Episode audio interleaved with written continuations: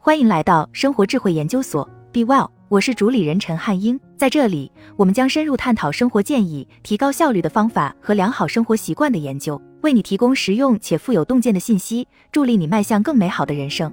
一前言：根据马尔库斯·图利乌斯·西塞罗的说法，如果你有一个图书馆和一个花园，就拥有了你所需要的一切。虽然有人可能会说，在拥有自己的图书馆或花园之前，还有一些更普通的需求必须得到满足，但我确实欣赏西塞罗的观点。我知道自己并非个例，在过去十年的书店工作中，我遇到了很多非常关心自己所读书籍的人，许多人也从图书馆这个概念中找到了价值。随着时间的推移，通过书籍的积累而形成的那种狂野的、无序的和混乱的东西，或者也许是那种有条理的、有逻辑的和有组织的东西。图书馆与一堆杂乱无章的书的区别在于精心策划的管理过程。在公共图书馆，图书管理员的职责是建立藏书，以满足其所服务的社区的需求。就你的个人图书馆而言，它只为一个社区服务，也就是你自己。你既是读者，又是图书管理员，这意味着你的私人图书馆库看起来不会和别人的一样。小说家汉亚喜欢按字母顺序排列藏书，这些作品集占据了他公寓的大部分空间。与此同时，苏珊·桑塔格则不喜欢字母排序法，认为把品钦和柏拉图放在一起不合适。阿尔贝托·曼古尔收藏了大约三点五万本书，这曾促使他在法国买了一栋老房子，因为那里可以容纳他的图书馆。你自己的图书馆可能有成百上千本书整齐地排列在定制的书架上，也可能是数量不多的书在你家里成堆的堆放着。我们中的许多人都是按照一本书一本书的方式来增加藏书的。在书店里，一本书引起了我们的兴趣，于是就买下来读，然后把它放在书架上，如此重复。要想像图书管理员一样思考，那就后退一步，把你的藏书作为一个整体来考虑，包括你增加了什么以及为什么增加。一个精心打理的图书馆就像一幅风景画，有犯罪小说的山谷、参考文献的高峰、回忆录的海岸。所有这些单独的书目在一起，成为更伟大的东西的一部分，形成具有特性的东西。对你来说是完全独特的内容。一点一个人图书馆是干什么用的？在墨尔本一家公共图书馆从事馆藏和读者发展工作的图书管理员米根·德鲁从公共图书馆的运作方式中得到启示。他建议建立个人图书馆的关键部分是弄清楚你真正想从个人图书馆里得到什么。他告诉我，重要的不是你认为个人图书馆应该是什么样子的。而是你喜欢且实际上会经常使用的图书馆是什么样子的？个人图书馆可做以下用途：储存记忆，包括个人记忆，这是一种重新发现和重温想法和感受的方式，也能帮助你享受重读的乐趣。作为一个研究工具，让你接触到新的想法，以及它是各种乐趣的源泉，可以帮助你娱乐、逃避现实、找到慰藉、变得美丽、寻找灵感、获得惊喜。在着手构建自己的图书馆时，最好记住这些潜在的功能。实体书是一种亲密的物品，从书架上拿下来一本书，能唤起你第一次读它时的生动记忆。例如，当我拿起菲利普·普尔曼的小说《琥珀望远镜》的旧瓶装本时，我仿佛回到了一个假期。当时我完全忽略了家人，只为了弄清故事主人公之间发生了什么。作为一名编辑，我还会随身放一本新牛津作家和编辑词典。以及其他各种关于语法和风格的参考书籍，它不仅能帮助我找到在工作中所遇问题的答案。当我偶然发现一个不熟悉的单词时，它还会让我的好奇心得到满足。还有无数其他的方式可以让私人图书馆成为快乐的源泉，比如在书架上放一些没读过的犯罪或言情小说，以便你随时看到一些典型的情节线，这可以藏书增添乐趣。或者当你想找到美感时，可以挑选一些诗歌。或者把简·奥斯汀的小说放在身边，因为你知道他们总能让你开怀大笑。我们这个时代的图书馆的悖论在于，它渴望成为一个庞大的图书馆，但同时又具有选择性和有限性。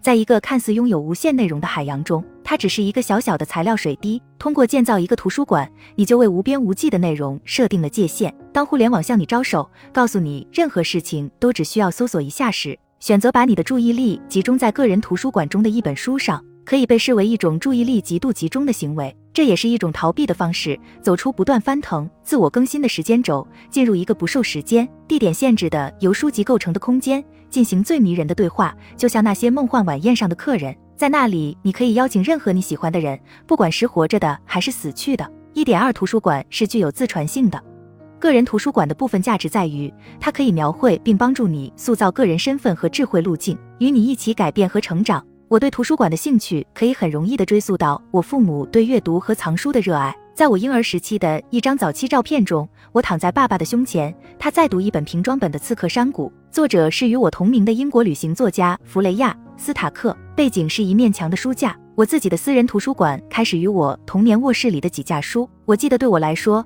拥有与家庭财产不同的东西是多么的重要。我最初的一些书仍然在我的图书馆中占有一席之地。图书馆是围绕着这些书成长起来的。我认为我的图书馆在个人身份的形成中一直扮演着至关重要的角色。某些书成为了我的价值观和兴趣的试金石。在墨尔本的一次疫情封锁期间，我搬进了一所带花园的房子，搬进了一间没有书架的房间。在网上订购书架几次失败后，我把书堆在了地板上、梳妆台顶部、床头柜上、书桌上。深秋的湿气在通风的老房子里穿梭，我关切地看着窗玻璃上起的雾。书的封面开始因为湿气而卷曲。我想，这是我第一次感受到我图书馆的全部重量。那是一卷卷的书，是我关心的东西。我有责任保护它们免受损坏和腐烂。没有什么比打包你所有的书更有挑战性的了。这可是一个图书馆。尽管有它所有的乐趣和优点，也可能成为一种负担。这就是为什么有必要定期思考一下，哪些书是你真正需要的，想要在生活中随身携带的。像花园一样，图书馆也会通过精心修剪而变得更加丰富多彩。鉴于一个精心管理的图书馆是多么有价值。你可能有兴趣成为一个更有意识的个人图书管理员。下面我将提出一些建议，来帮助你挑选和重组现有的藏书，用那些承载着记忆、能满足好奇心、给你带来快乐的书籍来建立一个私人图书馆。二，我们该怎么做？二点一，盘点你现有的藏书。你可能已经有了一些书，也许不止一些。不要老想着建立一个私人图书馆是一个从零开始的过程，而是要考虑一下你多年来获得的书籍可以告诉你自己的阅读品味和兴趣。这些书会告诉你所处的阶段，并指出你可能想进一步探索的想法和主题。如果你真的想彻底的进行评估，可以把所有的书从书架上拿下来，摊开在地板上开始盘点。拆解一个熟悉的排列方式，可以帮助你重新审视那些已经成为你家里家具的一部分的物品。在把书弄乱之后，开始把你的书分门别类，就会很有帮助。你可以从非常笼统的分类开始，比如虚构小说和非虚构，或者宽泛的类型或主题分类。比如历史、哲学、犯罪小说、回忆录等等，就像书店或图书馆的分类一样。当你阅读的时候，可能会意识到自己有很多历史类的书。事实上，如果你的书足够多，可以把它们分成诸如古代史、中世纪史、法国史等子类别，越来越细，这会很有用。也有可能不需要这样处理。如果你读的小说不多，把它们归类为小说可能就足够了。通过这个整理和分类的过程，你会对自己的阅读生活和迄今为止的品味形成一个印象。看看那些似乎产生了最多子类别的类别，应该会给你一个非常清晰的指示。它们代表了你特别感兴趣的一个领域、流派或主题，这可能会指导你以后关于购买和整理书籍的决定。二点二，决定哪些书要保留，哪些书要送人。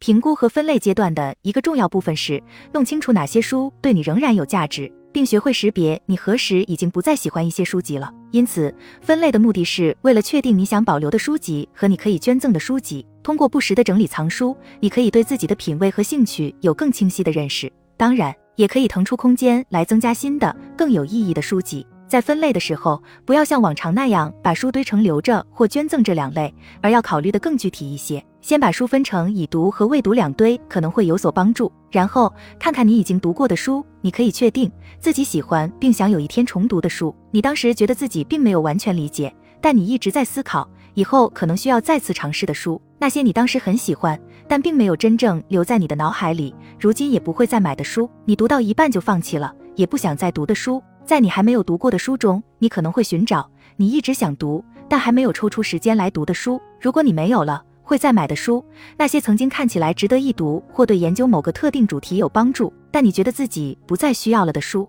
无论读过还是没读过，那些作为一个物品特别漂亮的书，或者那些与特定的时间、地点、人物或记忆有意义联系的书，可能都值得保留，即使你很难想象自己什么时候会抽出时间去真正阅读它们。这些分类并不是详尽无疑的，但希望它们能够为你创建自己的分类提供启发。对一些人来说，处理掉书籍几乎是不可能的事情，而另一些爱书的人在减少自己的藏书时却相当无情和果断。尽管捐书是一个非常有用的步骤，但如果你对一本书不确定，则不必强迫自己把它扔出来，暂时保留一些可能是可以的。有时你会在多年后重新发现一本书，并为自己保留了它而感到高兴。二点三，确定你的专属个人经典。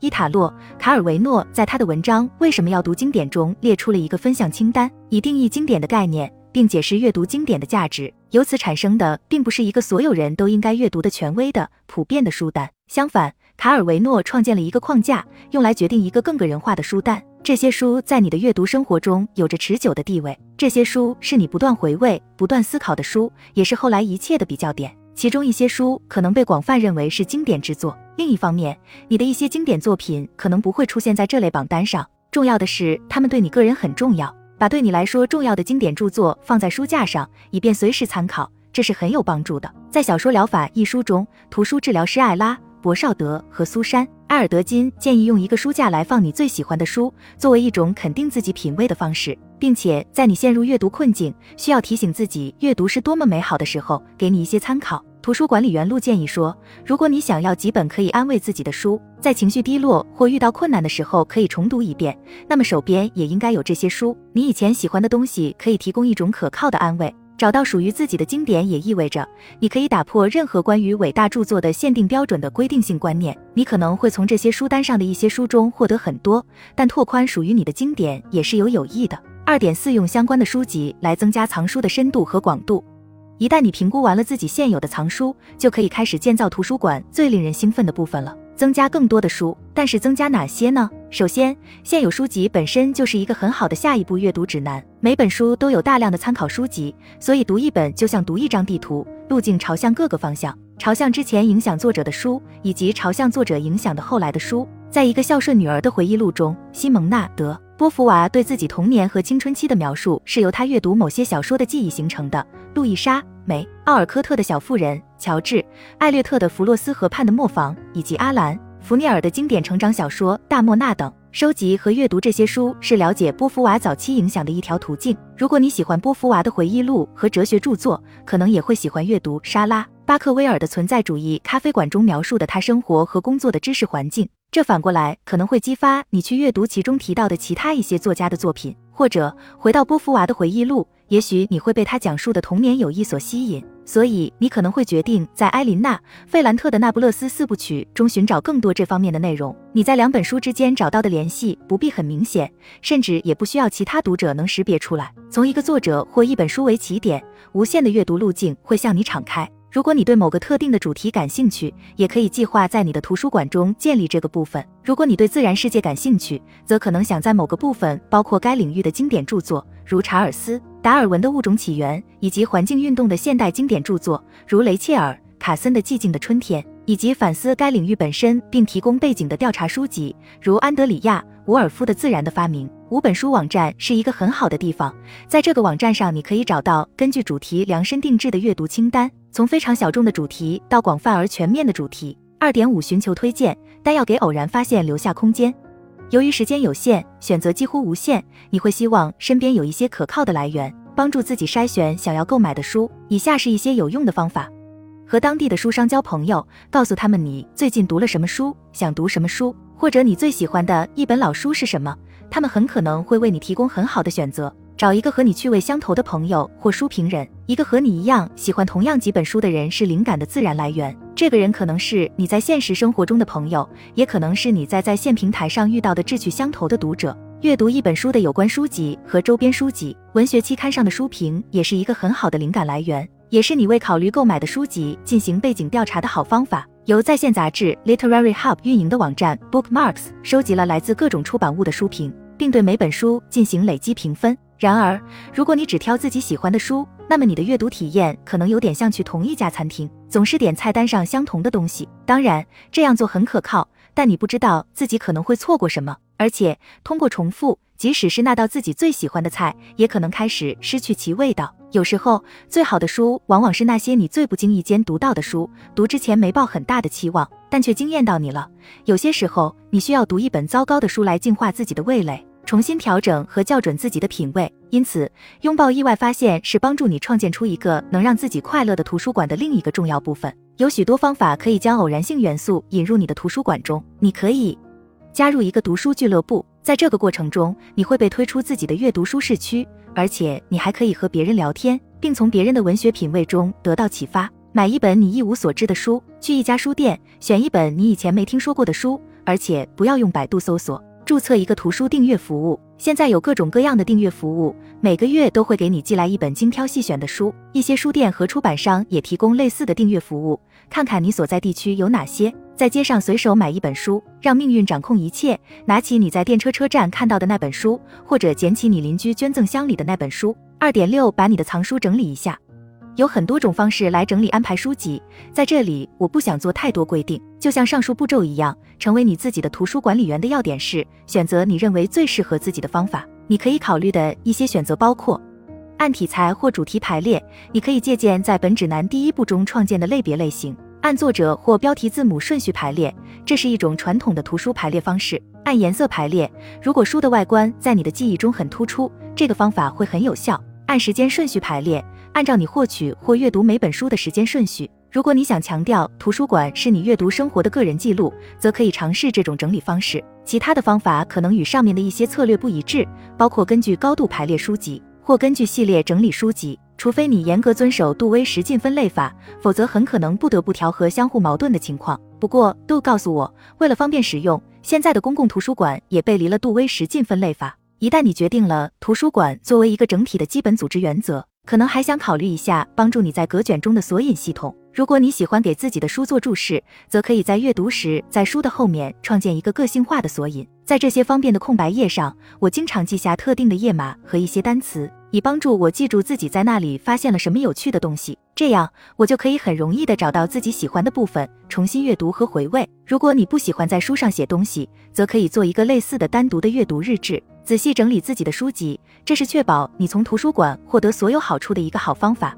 例如，把彼此相通的书放在一起，可以帮助你一目了然地看到你在阅读中建立的联系。按照贝索德和埃尔德金的建议，将你的个人经典作品归类，可以鼓励你再次阅读，享受重读的所有好处。当你可以很容易地找到任何一本书时，就更有可能查阅它或将它借给朋友。然而，随着时间的推移，图书馆可能会越来越乱，许多书不容易分类，各个部分的边缘往往模糊不清。这也是可以的。一个图书馆应该是有点混乱和矛盾的，毕竟图书馆会不可避免地包含彼此不一致的观点。一个完美和谐的图书馆将是一个相当无聊和乏味的地方。三关键点：如何建立个人图书馆？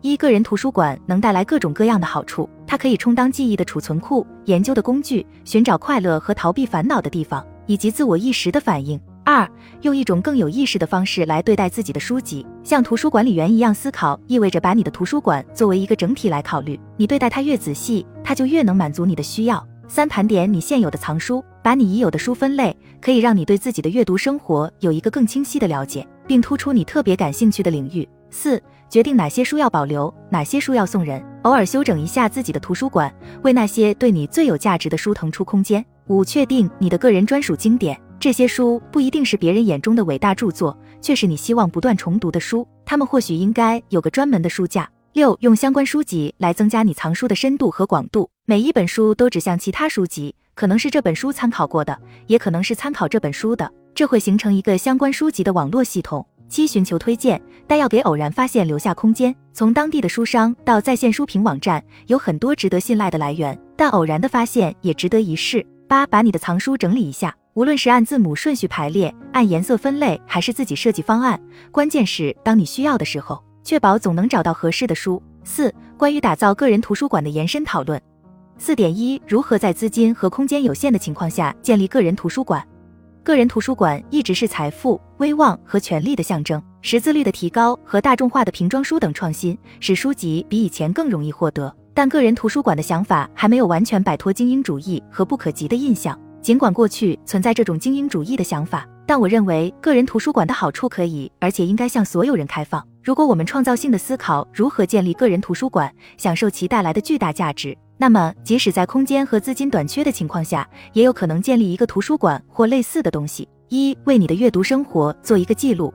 你是否通常从当地图书馆借书、读电子书或听有声书？而不是买实体书，试着创建你自己的系统吧。将你读过的和你想读的内容分类，这可以是一个简单的标题列表，也可以是一个更全面的引语记录，甚至可以是一个更详细的阅读日记，记录这些书给你带来的思考。保存阅读记录有很多好处，不管你这样做是因为没有一个实体形式的大型个人图书馆。还是因为你发现很难记住自己读过的内容？十二年来，我一直在记录自己读过的书。我刚开始在一家书店工作，意识到每当我想向顾客推荐一本书时，发现很难记住自己读了什么。现在，仅仅看到书名和作者的名字就足以唤起我的记忆，不仅是书本身，还有我读它的时间以及当时我在哪里，我在想什么。在一页纸上草草写下的几个单词，就几乎可以像把书拿在手里一样，成为强有力的记忆提示。你可以用任何最适合自己的方式保存阅读记录，从专门的笔记本到 Goodreads 或 Excel 电子表格等技术性的选择。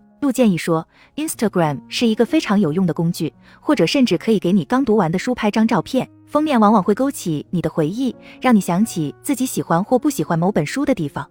二、购买二手书。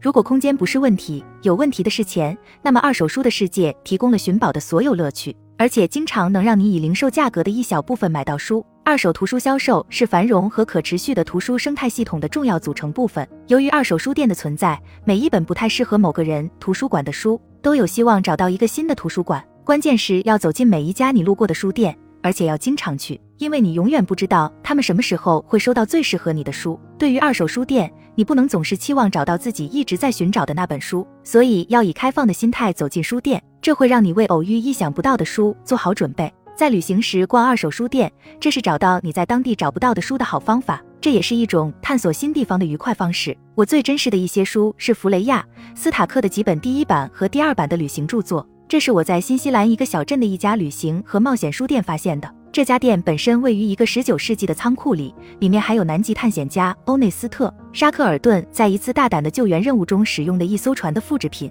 现在，这些书永远与那家商店、一次难忘的家庭假期以及那艘不协调的被困在海上的船联系在一起了。五、一些有趣的书籍推荐。